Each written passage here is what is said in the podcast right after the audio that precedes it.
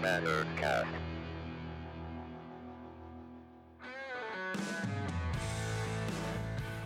Fala pessoal, aqui é Miguel Morales falando. Estamos com mais uma edição do podcast da Arroba Nerd. E vocês vão ver que hoje eu estou sem o Danilo, mas toda vez que eu estou sem o Danilo, eu trago alguém muito especial para falar com a gente. E a gente hoje vai falar sobre animações que vem por aí nos próximos meses, com destaque para uma animação que estreou agora há pouco. Ele teve uma estreia simultânea nos cinemas que estavam abertos e no Disney Plus com Premiere Access. A gente está falando de Raya e o Último Dragão, que é a nova animação da Disney é, que estreou no último dia 5. E para falar sobre Raya e sobre Disney e tudo mais, eu tô com uma pessoa muito especial, é, que é uma pessoa que eu conheci no Twitter e a gente agora está aqui como convidado, é o Fabrício do Almanac Disney. Tudo bom, Fabrício? Oi, Miguel, tudo bom? É, muito obrigado pelo convite, obrigado a todo mundo do Arroba Nerd por dar essa oportunidade. É, como o Miguel falou, a gente se conheceu no Twitter, porque há dois anos eu criei o Almanac Disney, que é uma página de notícias que fala sobre os filmes e as séries, enfim, as produções da Disney. E aí acabou que eu acabei conhecendo muita gente por causa dessa página, e a gente está desenvolvendo um trabalho bacana lá, e eu estou bem ansioso de falar das animações, que é um assunto que eu gosto bastante aqui no podcast. E aí, só para vocês saberem um pouquinho como que vai ser a estrutura né, do nosso podcast de hoje, da nossa edição, a gente vai falar um pouquinho de Raya e o Último Dragão, que é realmente o foco do podcast. E mais para frente, no, no, nos próximo, no próximo bloco, a gente vai falar o que, que vem por aí de animações, vai dar uma lista não completa, mas basicamente uma lista de coisas que a gente separou Fiquem ligados aí nos próximos minutos. Vai ter para quem é fã de animação, eu acho que esse podcast vai ser bem legal.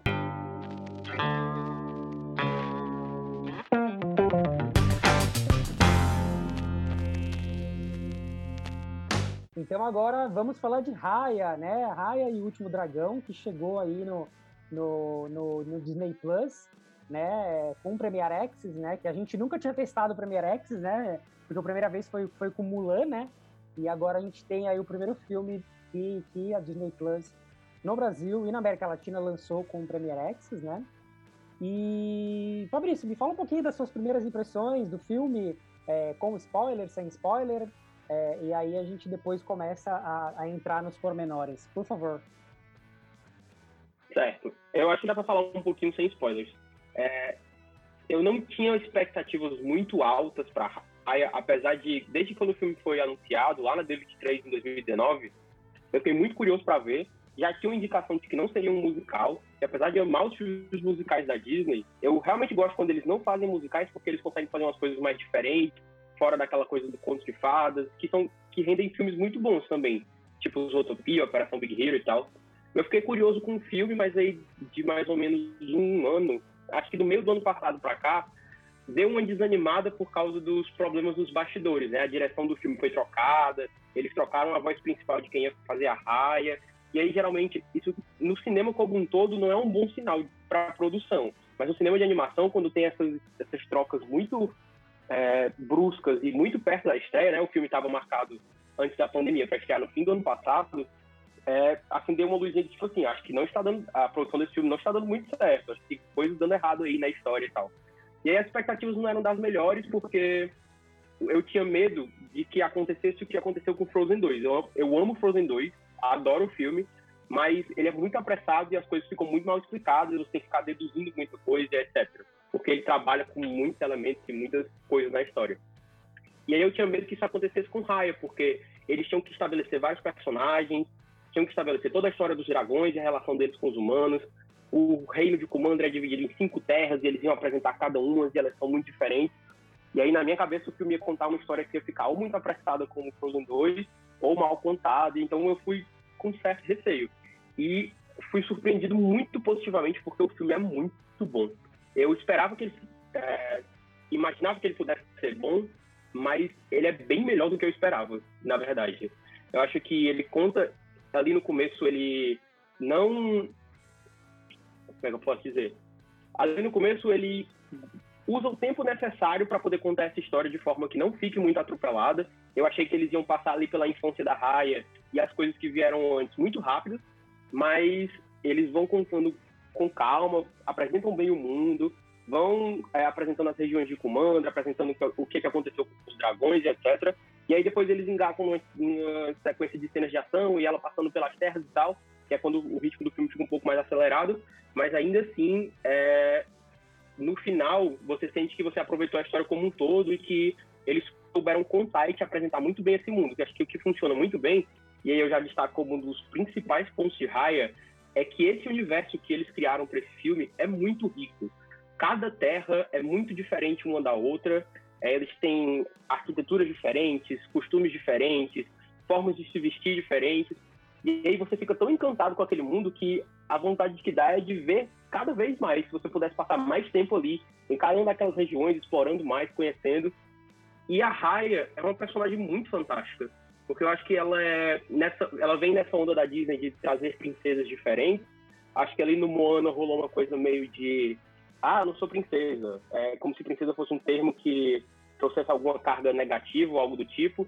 Mas na Raya isso é enfatizado, enfatizado várias vezes. Ela é uma princesa de fato. Isso não é necessariamente uma coisa ruim, mas ainda assim ela é muito diferente das anteriores. Acho que ela tem. Ela é apresentada de forma diferente, né? Ela tem um rancor, uma raiva, uma coisa ali da forma com que ela lida com as coisas que aconteceram com ela. E aí, ao longo do filme, você não vai ver a jornada dela se tornar uma heroína, ou dela descobrir que ou de ela descobrir que ela é uma ótima guerreira ou algo do tipo. Ela treinou a vida inteira para ser uma guerreira, ela luta muito bem, e na verdade no filme a gente acompanha ela crescendo como pessoa mesmo, descobrindo outras coisas, lidando com opiniões que são diferentes da dela, nessa jornada para tentar é, recuperar o reino dela, trazer harmonia para o reino dela de novo. Nesse sentido, gostei muito do filme, e o filme é muito, muito, muito bonito visualmente, e não é só aquela coisa de ser muito realista e por isso é muito bonito, de ter paisagens bonitas e tal. De fato, o filme tem isso, mas eu acho que eles usam. É, eles pensaram a fotografia muito bem, de forma que eles valorizam os cenários que eles construíram. Então não é só uma paisagem bonita por uma paisagem bonita, tem uns enquadramentos bem bonitos, bem bonitos. A forma com que eles filmam, filmam esse aço, né, porque é animação, com que eles fazem os movimentos de câmera nas cenas de luta são muito boas também. E as cenas de ação do filme são fantásticas, acho que as melhores cenas de ação que a Disney Animation já fez na história dela. Não que tenha feito muito combate, né? Eu mais recentemente eu lembro da Operação Big Hero, que eu gostava bastante das cenas de ação, que são bem dinâmicas. Mas na raia, que tem mais um combate corpo a corpo, uma coisa mais é, de artes marciais e tal, a coreografia é muito boa e as cenas são muito, muito bonitas. Gostei bastante do filme, de verdade. E para mim, o único ponto negativo, que é o que distor de tudo, é o visual da Cisso, que eu ainda não consegui engolir. Eu acho o design muito feio, muito pobre. E nem é só dela, dos dragões como um todo também.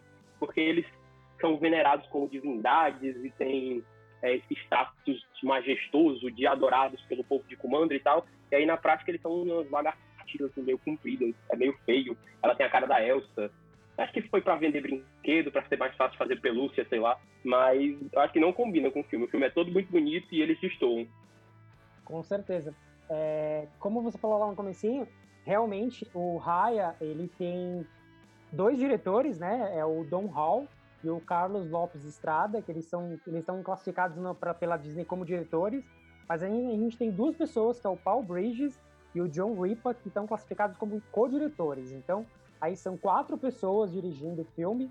Então é como você falou no começo, né? Eu acho que realmente, em algum momento do da produção de Raya, eles tinham uma, alguma ideia é, geral de que, que eles queriam fazer. E aí, ao longo do tempo, eles foram chamando mais gente para poder dar um, um overview aí maior e cada um deve ter dado uma ideia para alguma coisa.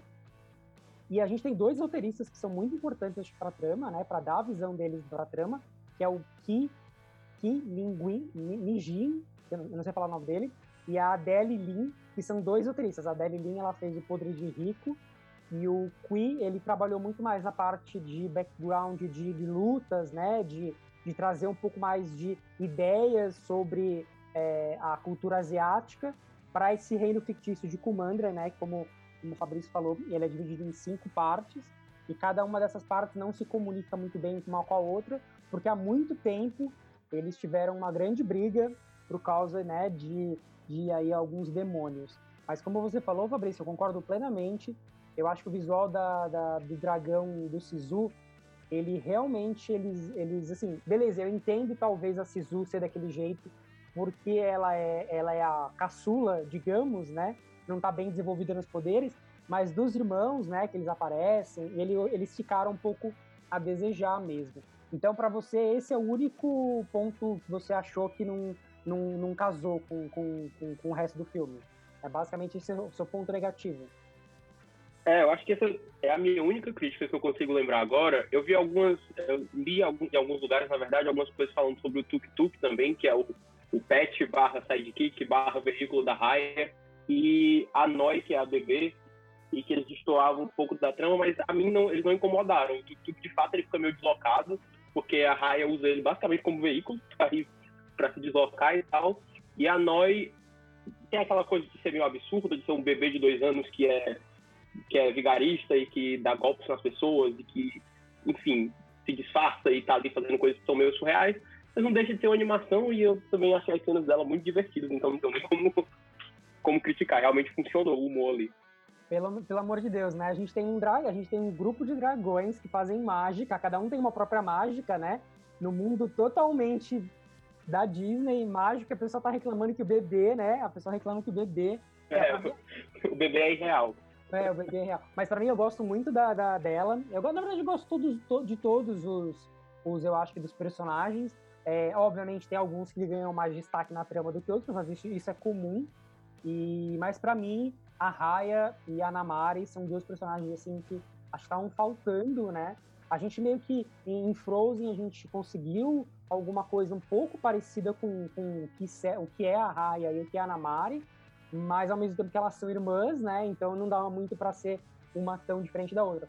Mas eu acho que realmente é uma coisa que você falou. A grande, grande sacada do Raya é que a, a Raya, ela é uma protagonista super falha, né? Ela tem os seus momentos super legais, né, no filme, é, e, e, ela é uma pessoa de bom coração, não, não vou dizer, não tô dizendo que ela não seja, mas tem um momento no final que ela realmente fala, não, agora tá tudo ferrado, né, tá tudo tudo lascado, vou lá dar o, descer o cacete na menina, né? É, e eu acho que faltava isso na Disney, né? Uma personagem um pouco mais, é, como eu posso dizer, um pouco mais complexa, né? Não que as outras personagens não, tenham sido, a Mulan é, é, é, muito complexa, a Moana também foi, a própria Elsa também, mas eu acho que a gente tem uma heroína mesmo, que nem a Raya, tava faltando, e isso me deixou muito feliz. Não sei qual que é a sua, qual foram as suas é, impressões da Raya. Nesse sentido, eu concordo demais, porque ela, a Raya me parece mais humana do que outros personagens da Disney. Nessa cena em específico, em que ela vai, ah, eu vou é, descer a porrada na Namari. Ela é uma coisa tão diferente de a gente ver num filme de princesa da Disney, porque acontece algo na trama e aí ela se sente muito mal e ela toma essa decisão movida 100% pela raiva, dá pra ver no rosto dela quando ela vai lá confrontar ela e tal. E aí eu acho que é algo que humaniza muito a personagem. Às vezes você faz decisões quando você está de cabeça quente, coisas que não necessariamente você faria se você tivesse, enfim, de outra forma e tal. E aí você vê que ela é uma personagem que, putz, isso se aproxima do que é uma pessoa de verdade, de fato. Ela tem os problemas dela, acho que o filme trabalha muito bem isso também. Ela tem uma questão ali no passado, uma culpa que ela carrega é, de ter confiado numa pessoa que traiu ela, e ela leva isso até quando ela já está crescida, né? Seis anos depois, quando o filme dá o salto temporal. E o filme não subestima isso no sentido de querer te ensinar. Ele vai ensinar a Raya o valor da confiança, ensinar a Raya o valor da união, ao mesmo tempo que ensina o público.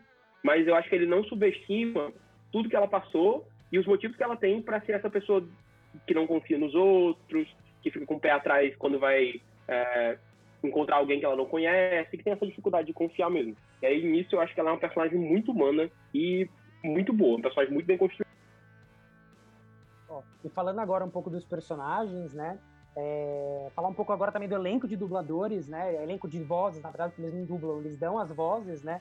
Lá nos Estados Unidos é um pouquinho diferente, porque eles dão as vozes para os personagens. É, a Raya é dublada pela atriz Kelly Marie Tran, então talvez para quem não conheça de nome, ela é da franquia Star Wars, né?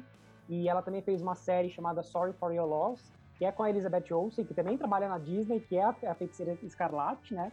Então a Disney resolveu manter tudo em casa, né? O Dragão Sisu é dublado pela comediante que tá incrível no filme Aquafina. Não sei se você viu o filme dublado legendado, a gente já chega nessa parte. E, aí, e tem um elenco também de vozes que são muito conhecidos em Hollywood, né? A gente tem a Sandra Oh como uma das, das chefes de uma das, das tribos, né, de, de Kumandra, tem o Daniel Del, Del, é, Day Kim, que é o pai da Raya, a gente tem a Gemma Chen, que também está no filme da Marvel, Os Eternos, que vai chegar esse ano, eu espero, como a Namari. Então a gente tem muita gente é, conhecida em Hollywood, que é um elenco é, diverso né, em Hollywood, no, no, sentido de serem pessoas de é, ascendência ou descendência asiática, né? Obviamente cada um de cada parte da Ásia, mas acho, eu acho que isso é muito bacana. É, você, agora respondendo a minha pergunta, você viu dublado, você viu legendado? Quantas vezes você já viu o filme, Fabrício? Eu vi Raya três vezes em dois dias. É, eu consegui assistir no cinema aqui antes de, dos cinemas fecharem, porque os cinemas estão fechados de novo aqui. E aí eu vi na quinta-feira que estreou e depois eu vi no Disney Plus, né? No cinema eu vi dublado e no Disney Plus eu tive a oportunidade de ver no áudio original. Gostei muito da dublagem brasileira. A atriz que faz a voz da Raya aqui no Brasil, se eu não me engano, é a Lina Mendes, que é a mesma voz da Adora em Shira da Netflix, uh, no Shira e a Princesa do Poder. Achei o trabalho dela muito bom. É, e acho que a única coisa que a dublagem brasileira perde em relação ao, à versão original é realmente o trabalho da Aquafina, porque não tem comparação. A Aquafina como Assisto é fantástico. As tiradas dela também não adianta muita coisa ter um texto muito bom que a entrega não é tão boa, né? E aí ela tem, como ela tem um timing cômico, todas as vezes que ela faz as piadas com a Sisu são perfeitas. A ingenuidade que a personagem tem, tem aquela coisa que é engraçada também. Ela tá muito, muito boa no filme. É, eu ainda não tive a oportunidade de ver dublado, né? Eu acabei vendo legenda, é, legendado não, né? É, com a voz, com o áudio original. Mas, assim, para quem meio que, que saca um pouco de, de inglês, né? E, e consegue perceber que algumas piadas, para mim, eram muito é, não duplo sentido, mas tinha uma outra coisa por trás daquela piada, né? Você consegue meio que destacar isso. E, e tanto a, porque isso já entrando um pouco na área de spoilers aí, gente, se você não assistiu o filme ainda, dá uma avançadinha alguns minutos, que a gente vai falar alguns, alguns spoilers do filme. É, tem uma parte no filme que a Sisu, que é o dragão, tem uma, vira uma forma humana, né?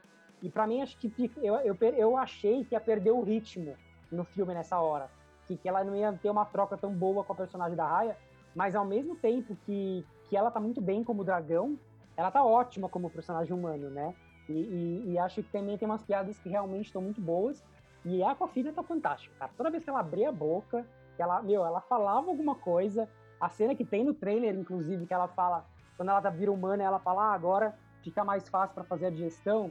Nossa, eu pausei, eu já tinha visto no trailer, mas eu pausei no, no, no, no, no né, Disney Plus, pausei o filme e falei, não, essa daqui, cara, é a cena, a Coffina é incrível. E, e eu acho também que a Raya serviu como também é, um, como eu posso dizer, um recomeço para Kelly Marie Tran, né? Um, um, talvez um meia-culpa da Disney, um, um, um, olha, a gente entende o que aconteceu com você, agora você tem uma outra oportunidade de estar em uma outra franquia né, de sucesso aqui, né, espero, né, da, da, da Disney, e meio que ter um novo recomeço, né, como atriz e até mesmo como uma pessoa pública, né, porque o que ela sofreu na franquia Star Wars, olha, não foi fácil, né. É, como você sentiu essa, essa, essa relação da, por mais que ela tenha tido entrado no lugar de uma outra pessoa, é, como foi para você é, a, é, esse trabalho da Kelly Marie Tran? Né? quando saiu o anúncio, né, que no dia que eles revelaram as primeiras imagens do filme e tal, e aí anunciaram que a Disney tinha trocado a atriz que agora me fale o nome de quem era antes, e que a Kelly Marie eu fiquei muito feliz. Eu, gostava, eu gostei muito do trabalho dela no Star Wars. A personagem dela era muito boa, tinha um espaço para ser uma personagem muito importante dentro da, fran da franquia. A gente viu que isso não aconteceu no, no último filme, né? ela ficou meio de lado.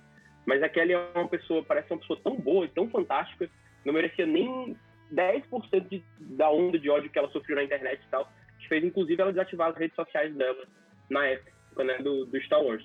Eu li recentemente uma entrevista dela, agora na, na parte da divulgação de Raya, que ela falou que, apesar de ela não ter redes sociais, ela tem uma conta no Instagram, que ela não publica nada, mas está lá.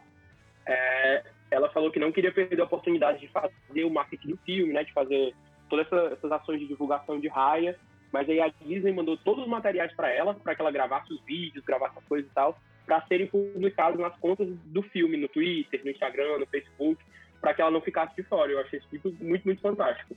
E aí, de fato, eu espero que seja um recomeço para ela, que Raya vire uma franquia, que seja um sucesso. A gente ainda está muito próximo da estreia para poder dizer alguma coisa, mas que é, fiquei bastante feliz por ela também. E também por toda a história que ela tem como fã da Disney. Ela saiu um vídeo, acho que foi publicado no canal da Disney Animation, em que ela mostra que ela tem coleções de VHS dos filmes da Disney. Ela se vestiu como a Branca de Neve quando ela era mais nova, então ela realmente sabe, ela realmente ama esse, esse universo, ama esses filmes. E ela, em todas as entrevistas, ela faz questão de dizer que é a realização de um sonho. Ela via a princesa da Disney quando ela era, ela era nova e agora ela é a voz de uma princesa da Disney, inspirada pela primeira vez nas culturas do Sudeste Asiático, né? Sim, essa entrevista aqui, esse vídeo que você compartilhou, que você falou, nossa, esse vídeo é incrível. Quem, quem, não, quem não viu, certeza deve ter lá no perfil do, do, do Almanac no Twitter dá uma, dá uma procurada depois quando terminar o podcast, porque olha, a Kelly Marie Twain é uma, assim, uma, uma fofura. Acho que não teve uma, uma, uma, uma atriz melhor para ser esse papel. Porque ao mesmo tempo que a gente vê a Raya muito é, guerreira, combate, né, ela tem uma certa doçura que acho que a Kelly Marie Twain consegue é, entregar para a personagem, né? E isso foi muito importante, eu acho, e isso é bem bacana também.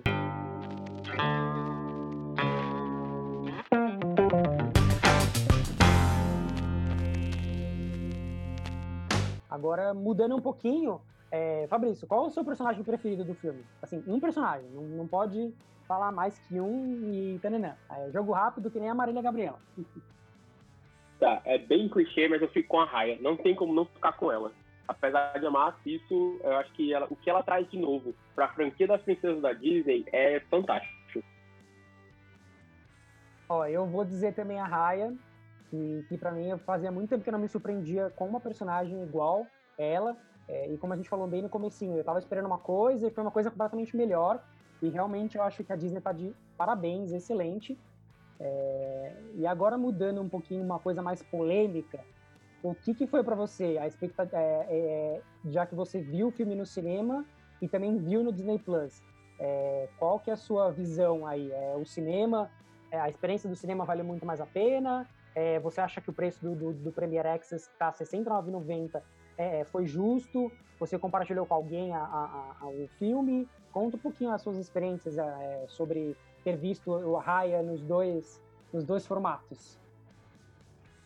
É, eu acho que é bastante válido esse lançamento de, de lançar no cinema e lançar no Disney ao mesmo tempo, porque a gente sabe que a situação em cada país é muito específica da pandemia no momento. E aqui no Brasil é muito específica de cada cidade, cada estado, a situação vai mudando muito, né? Então você dá a oportunidade às pessoas de ou assistirem no cinema ou assistirem em casa, é, por mim eu concordo demais. É, acho que não tem comparação a experiência de ver um filme no cinema com a experiência de ver um filme em casa.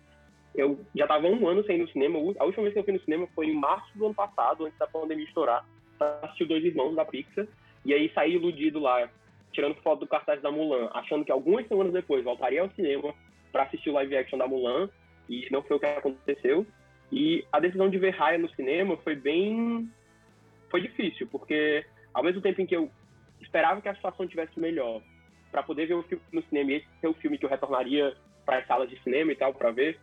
A situação não estava melhorando, na verdade, mas aí eu fiz do mesmo jeito, procurei um shopping que estava mais vazio, que uma sessão num horário mais que não seria à noite, por exemplo.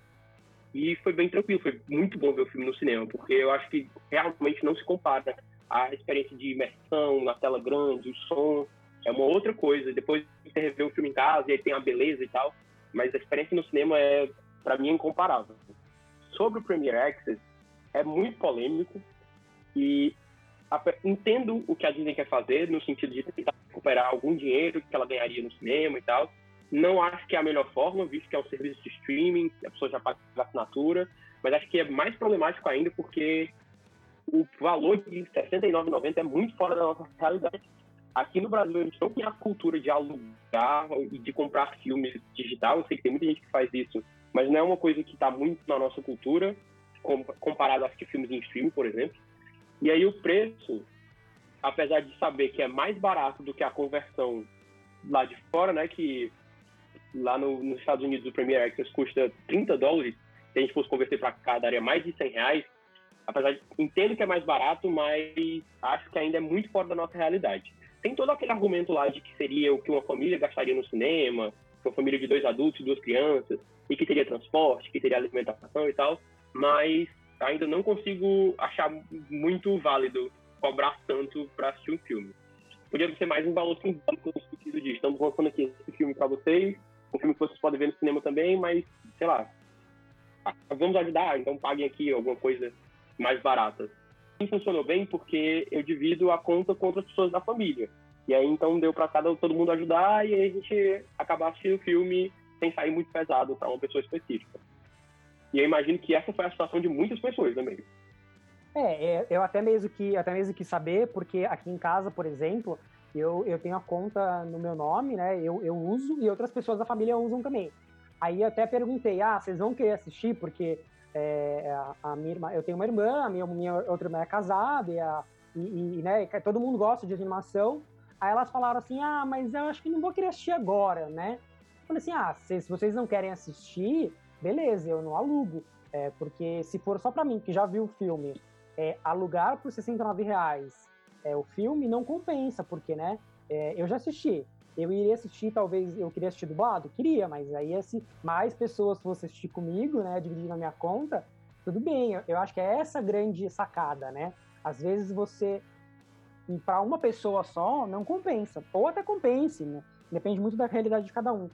Mas eu acho que de ter essa comodidade, ainda mais que Rai estreou no momento que a gente está aí, pelo menos aqui em São Paulo, tá, né, voltou para uma voltou para uma, uma fase vermelha, eu acho que talvez foi a única opção que a Disney viu de não, não precisar, talvez, cancelar o filme, o adiamento e adiar o filme novamente, porque, né, ele já estava aí para sair em janeiro, ele ia para sair o ano passado, aí agora saiu agora, né? É, eu acho que é realmente é, a gente tem que tem que ver, talvez, pensar um pouco na realidade de cada um, né? É por isso a minha pergunta, para apresentar, talvez, para quem estiver escutando a gente, diversas realidades. Porque às vezes você olha assim, 69 reais, pô, 69 reais é um dinheirinho, né?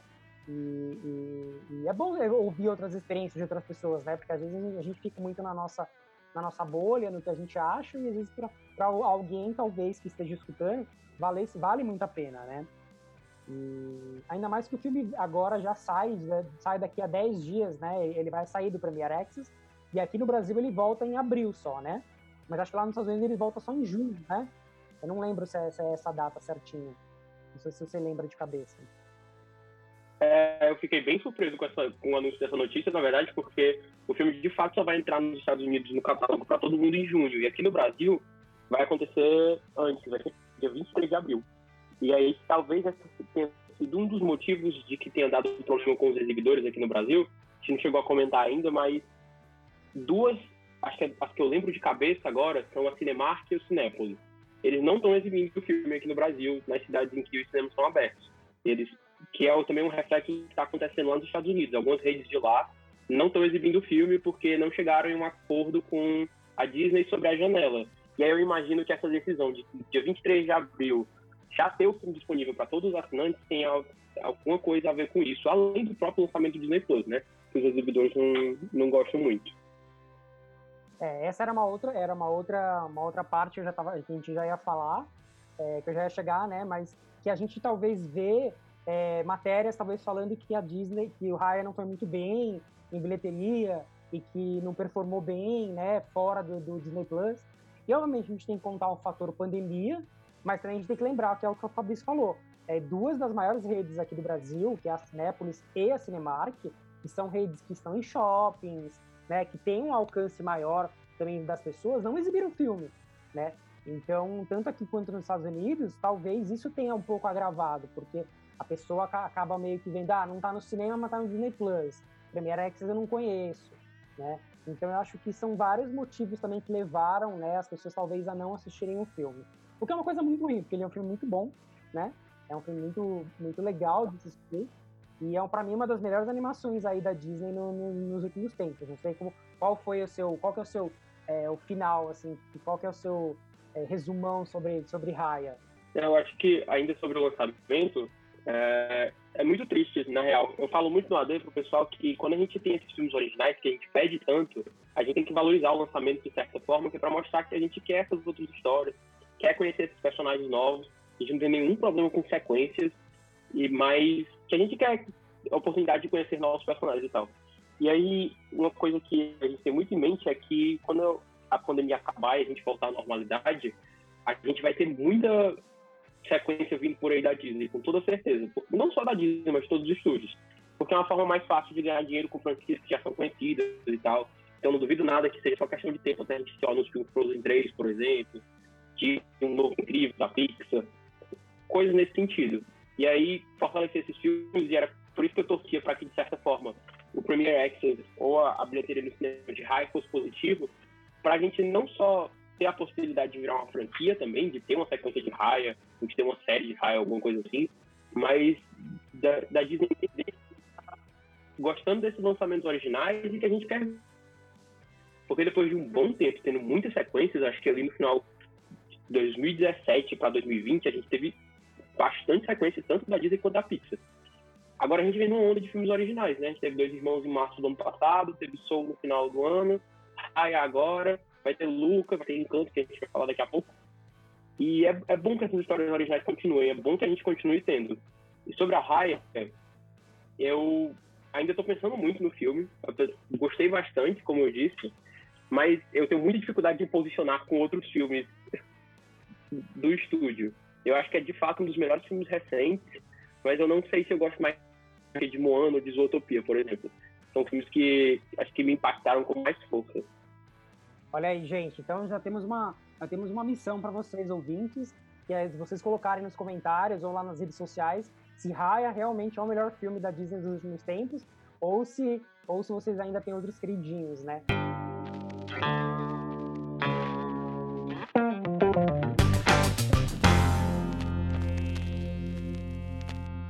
Mas já que a gente tá, já que você citou os próximos lançamentos da, da Disney, né? Agora a gente vai entrar agora na parte do podcast que a gente vai falar do que está vindo por aí depois de Raya, o que, que a gente espera, né? É, os dois, gente, ainda na, na, Disney, a gente tem é, três filmes esse ano né, de animação, do, um da Disney, é, dois da Disney, né? Porque, não, um, o Luca é da Pixar, né? O Luca não é da Disney Animation. É, então a gente tem um da Pixar, um da Disney e um da 23 Centro, né? Então o primeiro deles é o Luca, que saiu o trailer na semana, uma semana antes, né, de, de Raya lançar, é, que era uma coisa que tava, a Disney estava segurando muito as informações do filme, né, e aí do nada começou a sair várias coisas, né, eu lembro que, que eu vi muita coisa primeiro de Luca, acho que no seu perfil, e depois eu fui atrás e confirmei até algumas informações com a Disney, ele vai contar a história de dois amigos, né, que vivem, vão viver, na verdade, um verão inesquecível na costa da Itália, né, numa cidade italiana. Mas o que a gente não sabe, o que a gente vai descobrir no meio do filme, que é quando eles estão em terra, eles são monstros, eles são pessoas humanas, né? Embaixo da água eles são monstros. Então a gente vai ver é, essa história aí e, e, qual foi a se, se, qual foi a sua, sua expectativa com o trailer, com o primeiro trailer? Eu sempre fico muito ansioso quando tem animação da Pixar e ainda sendo animação original, porque pelo histórico do estúdio, a gente não tem como esperar menos do que filmes que, meu Deus, são ótimos, que são maravilhosos, que mudam a nossa vida, a forma com que a gente pensa sobre algumas coisas e tal. E aí, quando saíram as primeiras informações de Luca, ainda ano passado, eu fiquei, tem potencial para ser uma coisa interessante. E aí, depois que depois que criou Soul no final desse ano, que, que é tem uma pegada mais reflexiva, de você avaliar a sua vida, o que é, que é importante de fato e tal, eu fiquei, caraca, a Pixar fez um filme agora tão sei lá, cabeça, tão adulto. E aí, eu gostaria tanto que o estúdio continuasse nessa pegada, mas o Luca vai ser outra coisa, né? Vai ser mais aventura e tal. E eu fiquei muito ansioso pelo trailer também. A gente tá vivendo uma coisa meio estranha, porque também culpa da pandemia, que as divulgações antes começavam mais cedo. Eu lembro que o Dois Irmãos, que ia estrear em março de 2020, em maio de 2019 já tinha saído o primeiro trailer. E aí agora a gente tá o quê? Faltam quatro meses para estrear de Luca, quatro, três meses, estamos em março, né? que supostamente vai estrear em junho, se tudo continuar como está planejado. E aí a gente não tinha recebido um trailer ainda. O trailer saiu agora no final de fevereiro. E eu gostei demais, porque acho que a coisa que mais chamou a minha atenção é de como o trailer mostra aquela potência visual que a Pixar tem de fazer coisas que são não realistas exatamente, mas que impressionam a qualidade da água, a qualidade da iluminação, dos cenários. E ao mesmo tempo, ele parece muito um, um filme totalmente diferente, porque ele tem um estilo mais. É quase como se ele parecesse um bonequinho de massinha.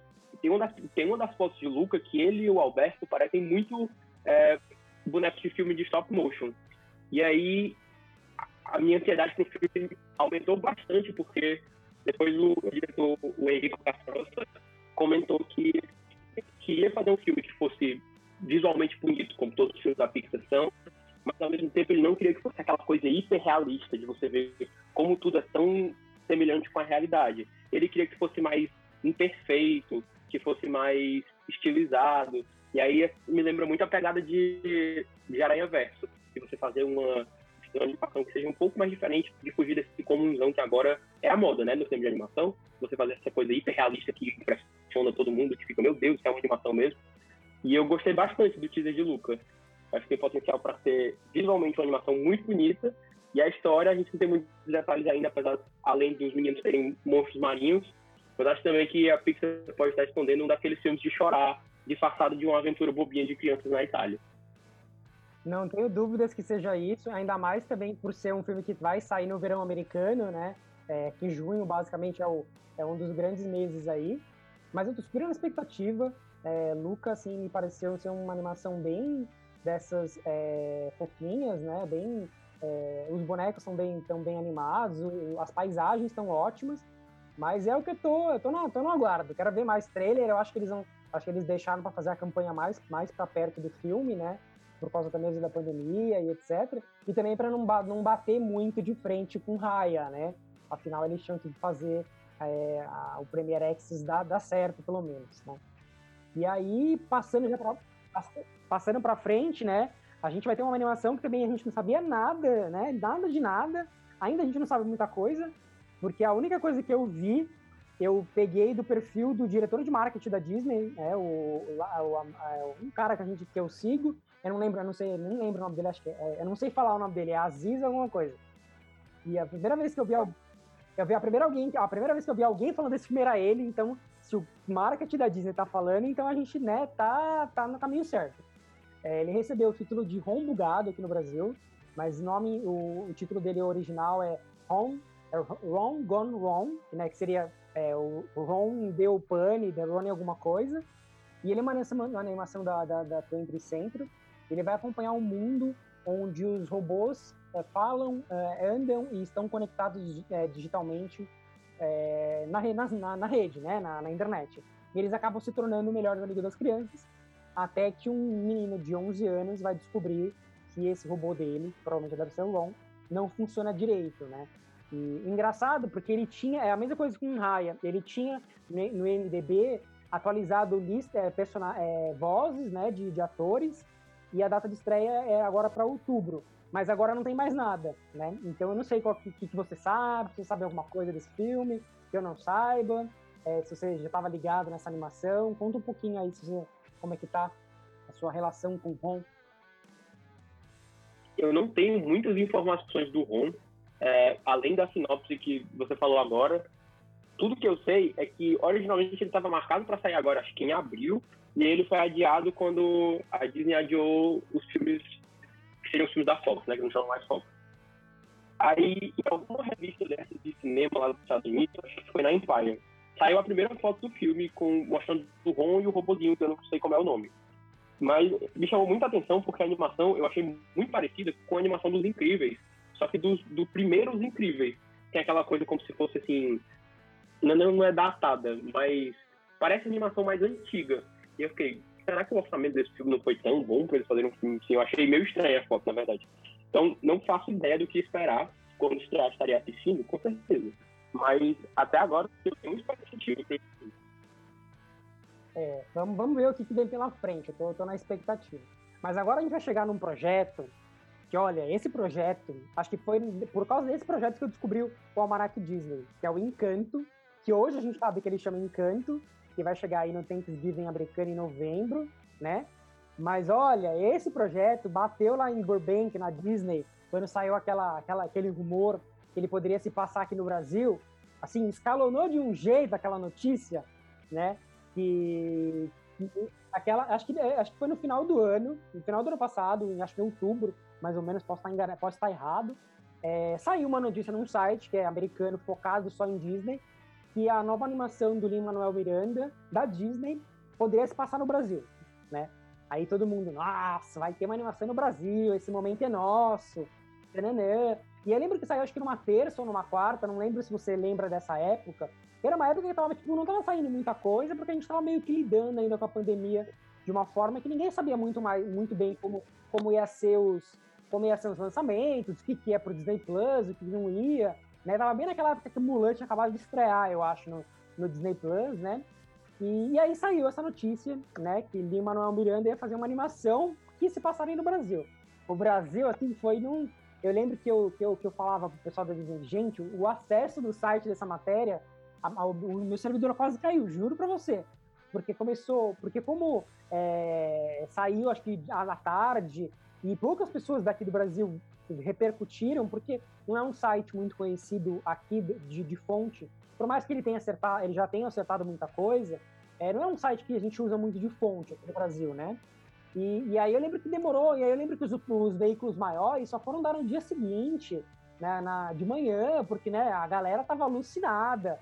Como foi a experiência para vocês lá no Almanac, quando saiu essa notícia? Conta um pouquinho esses bastidores. Esse dia foi uma loucura, real.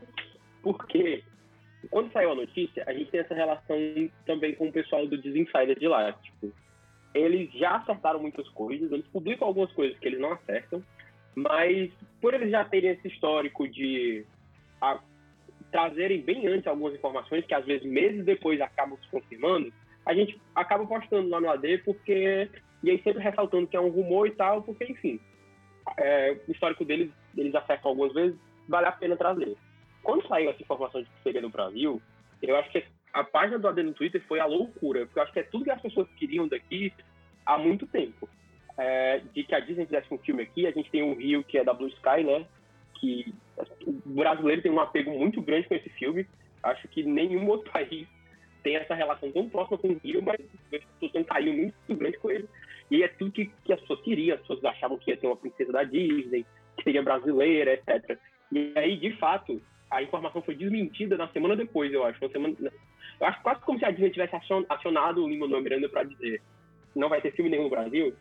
Que eu, acho que ele foi no Good Morning America e aí ele falou lá, por acaso soltou, não tinha nada a ver com o que ele estava fazendo lá, que o filme ia se passar na Colômbia. A gente começou um trocou com a ideia com o pessoal do Insider.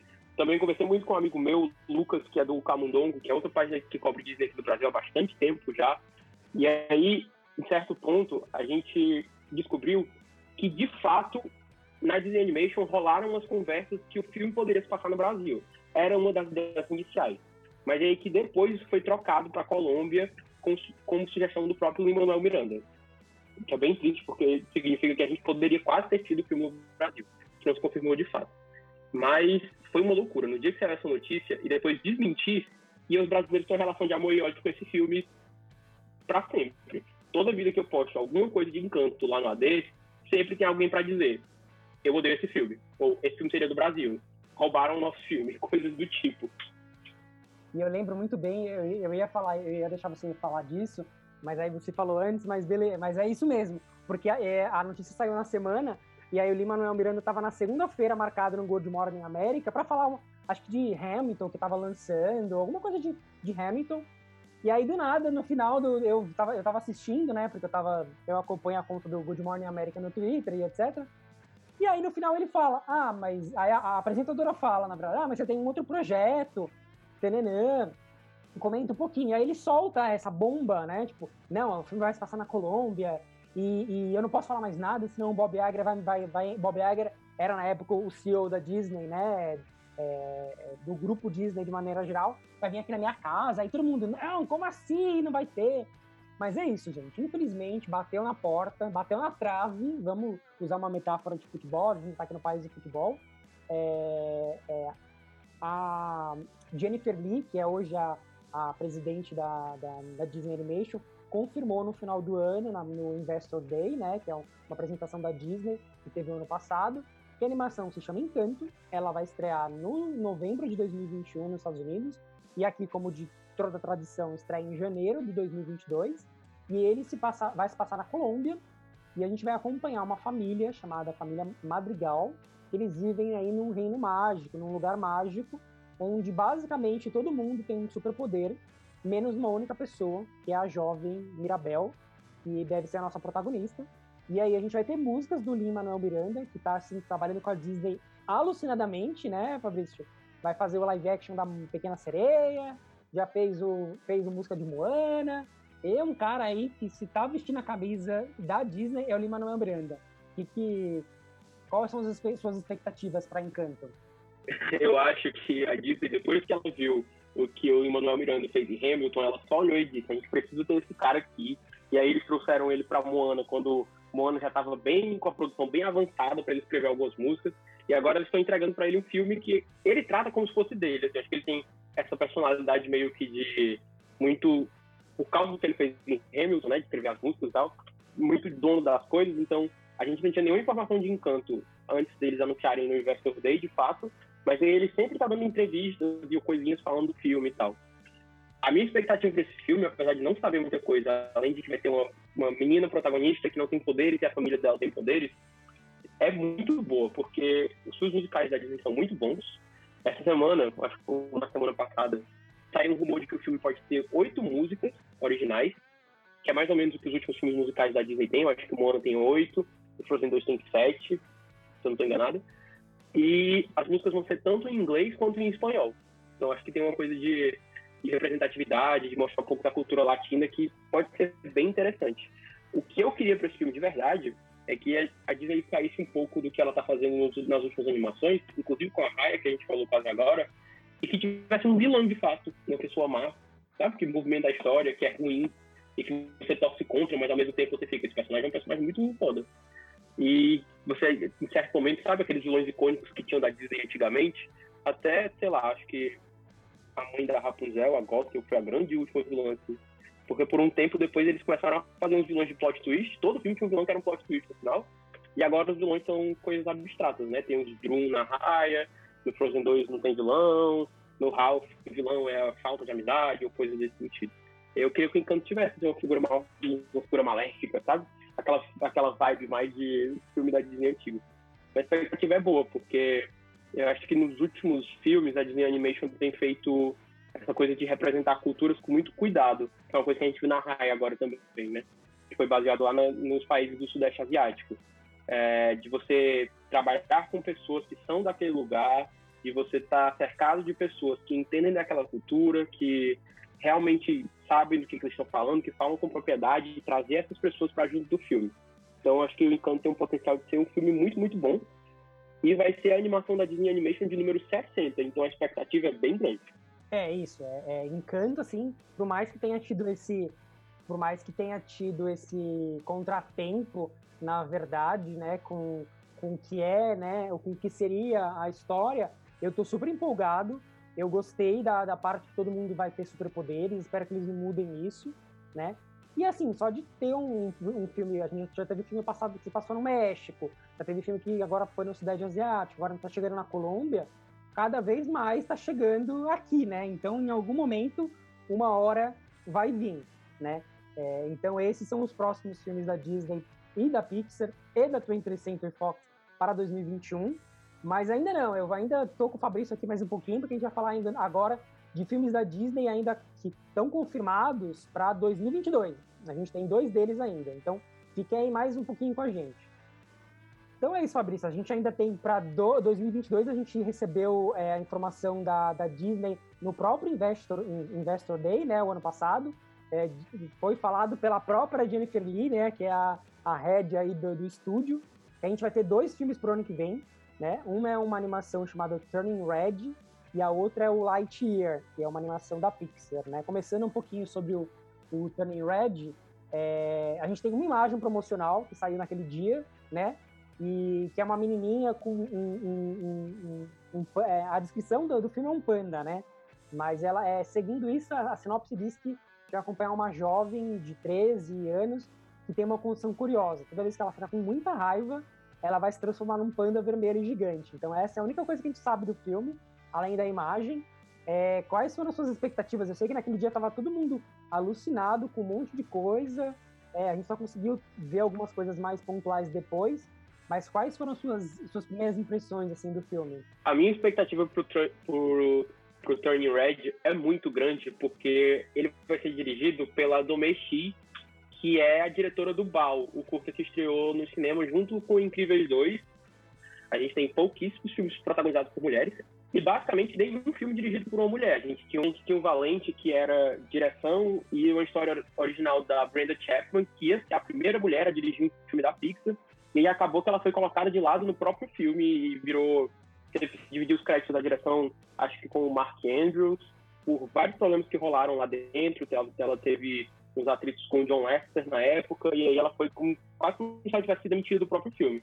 E agora no Turning Red, a Domei vai ser a, a diretora, apenas ela, contando uma história que me parece um pouco. Agora é uma onda do que a Pixar está fazendo, né? De histórias que parecem quase que autobiográficas, os diretores contando um pouco da vida deles, como aconteceu com o Dan Scanlon com dois irmãos, que fala muito sobre a relação dele com o pai, com o irmão. E aí ela vai contar essa história no, do filme. É... E aí ela vai contar a história da Mei Lee, que é o nome da protagonista, que tem essa coisa de se transformar num panda vermelho gigante toda vez que ela fica ansiosa, o que para uma adolescente, como o Pete Doctor falou, é quase sempre. Em alguma entrevista que saiu recentemente, acho que eu cheguei até a postar lá no AD, foi revelado que ela vira um panda vermelho por causa de uma maldição na família dela. E aí isso já me deixou um pouco mais interessado pro filme também, porque talvez tenha alguma coisa aí dela tentando quebrar essa maldição ou tentando lutar contra isso. Pode ser uma coisa que vem de gerações da família dela. E tô bastante curioso para ver esse filme, porque parece ser muito, muito, muito interessante. É, ele tá com uma data de estreia para março, né, é, de 2022. E, e, vamos ver se eles vão manter se eles vão manter é, essa data, né? É, espero que para os cinemas, né? E, e, vamos ver também se a gente tem mais mais informações a gente vai ter ao longo do ano, né? Talvez a gente não tenha informação de bastidores de é, tá com problema ou se não tá, né? Mas eu acho que também é, é, a Disney aí de olho é, nesse mercado, né? E o próximo filme que a gente vai ter da Pixar, está marcado para 2022, é o Lightyear, que também é um outro filme que deu bastante polêmica no, no, no Investor Day, porque a galera não estava entendendo o que, que era, né? Precisou o ator que vai ser o vai dublar o personagem que é o Chris Evans falar no Twitter, gente, olha, não é isso que vocês estão falando, é outra coisa, né? É, a, basicamente a animação vai contar a história da origem do patrulheiro espacial Buzz Lightyear, que a gente conheceu em, em Toy Story, só que não do boneco, a gente vai, saber a história de origem da pessoa que deu origem pro boneco. Então é realmente é, é o astronauta, né, que, que deu origem para o brinquedo de, de, de, Toy Story. E a gente vai ter voz aí do Chris Evans, maravilhoso da, da, do, da Marvel, né? É, a gente tem também uma foto de que saiu no Investor Day e também a gente tem é, uma é, o logo, né? O logo do filme. Quais foram as suas expectativas? Como é que você precisou lá no, no AD driblar as pessoas que estavam surtando, acharam que, tavam, que iam reescalar o, o Buzz Lightyear e etc, etc? Nesse dia do, do Investor Day, quando eles anunciaram esse Lightyear, que era uma coisa que ninguém esperava, então a gente comentar isso, tanto Lightyear quanto filmes vieram assim completamente de surpresa. A gente não achava que eles seriam anunciados nesse dia, não tinha nenhuma indicação que pudesse é, sugerir que esses filmes estavam em produções. Por exemplo, no Investor deles anunciaram uma série do Carros, da, da franquia Carros, da Pixar. Sendo que já tinha uma que essa série seria anunciada que poderia acontecer. Esses dois filmes não tinham nada, não tinha saído absolutamente nada sobre eles. E aí, quando eles anunciaram Lightyear, primeiro que é um...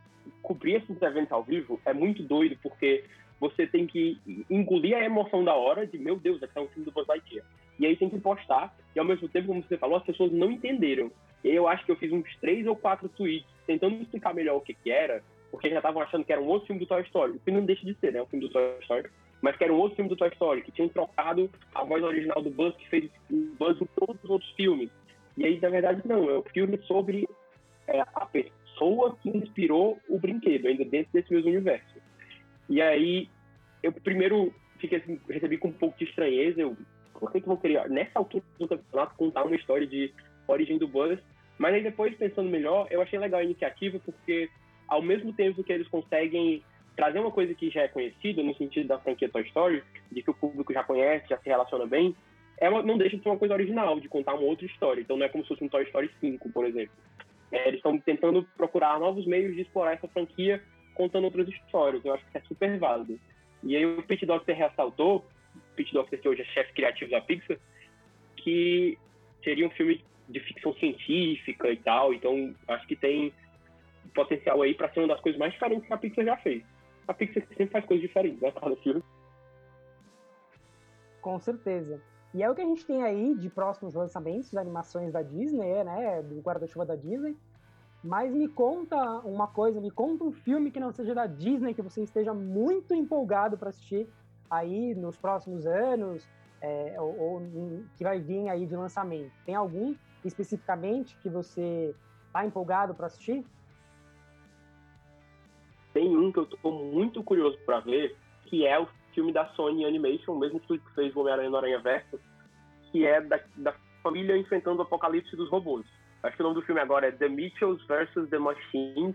Eu não lembro se saiu o nome em português, mas ele ia estrear nos cinemas ano passado, acabou que foi adiado por conta da pandemia, aí ficou num limbo de quando é que estrear, se estrear no começo desse ano, e agora a Netflix comprou o filme e o filme vai estrear na Netflix em algum momento. Eu estou muito curioso para ver esse filme, porque a trama parece ser muito boa. É sobre uma jovem, não lembro o nome da protagonista agora, que ela vai para a faculdade, então ela está se despedindo da família dela, porque ela vai ficar na faculdade, e aí no lugar deles irem de avião para ela poder viajar e tal, o pai dela decide que, o, que a família toda vai fazer uma viagem é, através dos Estados Unidos para poder deixar ela lá. E aí no meio dessa viagem da família, é, todas as máquinas do planeta se revoltam, tem uma como se fosse uma revolução das máquinas e aí começam a atacar a humanidade no que começa a se desenhar como um apocalipse robô. Tem essa coisa bem sci-fi e de filme apocalíptico, mas ao mesmo tempo tem uma coisa de comédia muito forte, porque já tem um trailer que saiu faz um tempo, né? Esse eu tô muito empolgado pra ver, porque eu acho que a Sony já entendeu que as animações estilizadas têm uma coisa de, que chama tanto atenção quanto as animações hiperrealistas. E aí os personagens, você vê que tem aquela qualidade de 3D que está sendo feito hoje, mas ao mesmo tempo eles parecem personagens como se fossem desenhados à mão, personagens de quadrinhos. Tem um visual muito interessante, eu estou muito ansioso para ver. É, acho que a gente está entrando num consenso aí, porque The Mitchells vs The Machines também era minha escolha. É, era meu filme preferido. Eu tava maluco para assistir esse filme. Ele ia sair realmente ano passado, ia sair em outubro. Aí, por causa da pandemia, ele foi adiado, aí ficou no limbo, né? E, e até mesmo a Sony já tava meio que tentando posicionar ele pro para tentar ganhar o Oscar de novo, né? Porque é dos mesmos produtores de é, do, do Homem-Aranha no Aranha Verso, né? O Phil Lord e o Chris Miller. Então eu acho que esse filme eu tô super empolgado, ele tem uma voz, assim, tem um elenco de vozes fantástico. É, fiquei feliz que vai vir pela Netflix, então quer dizer, a gente vai poder assistir em algum momento aí de 2021. Mas também fiquei triste porque eu gosto muito da Sony, eu gosto muito do, do, dos filmes que a Sony vai, vão lança, lança aí esse ano, né? Mas já que você falou do, do The Beatles vs. The Machine, eu vou falar então é, de um outro filme que também é da Sony, e também é do Lin-Manuel Miranda, ele chama Vivo, um amigo show, né? A gente tem pouquíssimas informações, a única coisa que a gente sabe é que tem músicas do Lin-Manuel Miranda, né? Ele compôs as músicas, e fuxicando um pouco para fazer a pauta, eu achei a sinopse, porque a gente não tinha uma sinopse antes. A gente tem aí uma sinopse que vai acompanhar um Jurupara, que é um animal, né, que tem uma grande sede de aventura e tem uma paixão pela música. Então ele vai de Havana para Miami em busca dos seus sonhos. Realmente eu não faço a menor ideia de, de como que pode ser essa história, de que, que pode ser, né, é, é, essa trama, mas a princípio ele está com data marcada para junho, mas eu acho que ele vai acabar sendo, sendo adiado para o final do ano por causa da pandemia, né? Mas é isso, é Vivo, um amigo show, ele tem músicas do Lin-Manuel Miranda. Então essa, essa é a minha é, expectativa aí pro para 2021, que é um filme que não é da Disney, né? Mas é isso, gente. Me deixem nos comentários o que vocês acharam desse de Raya e quais são os filmes desses que a gente falou que vocês estão mais empolgados para assistir, né? E eu quero agradecer ao Fabrício e aí pedir para ele também deixar os recados, deixar um agradecimento, né? É, passar a página que, a, que ele administra e onde a gente pode achar ele, do perfil da, da onde ele escreve, perfil pessoal, é, Facebook, Instagram, o que, que ele quiser aí deixar para a galera é, seguir e acompanhar o trabalho dele. É com você, Fabrício. Eu queria agradecer demais, mais uma vez, o convite. Obrigado, Miguel. Obrigado a todo mundo da Robonet por essa oportunidade. É, como eu falei no começo, eu sou o criador e administro do Almanac Disney, que é uma página de notícias de filmes da Disney, séries, coisas do Disney Plus, a Instagram. que é arroba Disney, os dois. A gente tem um site também, www.almanacdisney.com.br, onde a gente posta as notícias mais aprofundadas, uns artigos, críticas dos filmes e tal. É mais fácil vocês me encontrarem no Twitter, porque eu tô lá. É mais fácil vocês me encontrarem no Twitter, porque eu tô lá basicamente o dia todo, e o Twitter é mais ou menos o carro-chefe do AD, é onde a gente tem mais público e tal. E se vocês não conhecem a página, por favor, sigam lá, porque a gente traz atualizações diárias. E você também pode me encontrar lá no meu Twitter pessoal, que é arroba sougurincrível, em referência ao grande filmes incríveis. E é isso. Muito obrigado pelo convite. E pode colar lá se vocês quiserem falar de Disney, de animações, de cinema. A gente fala um pouquinho de tudo.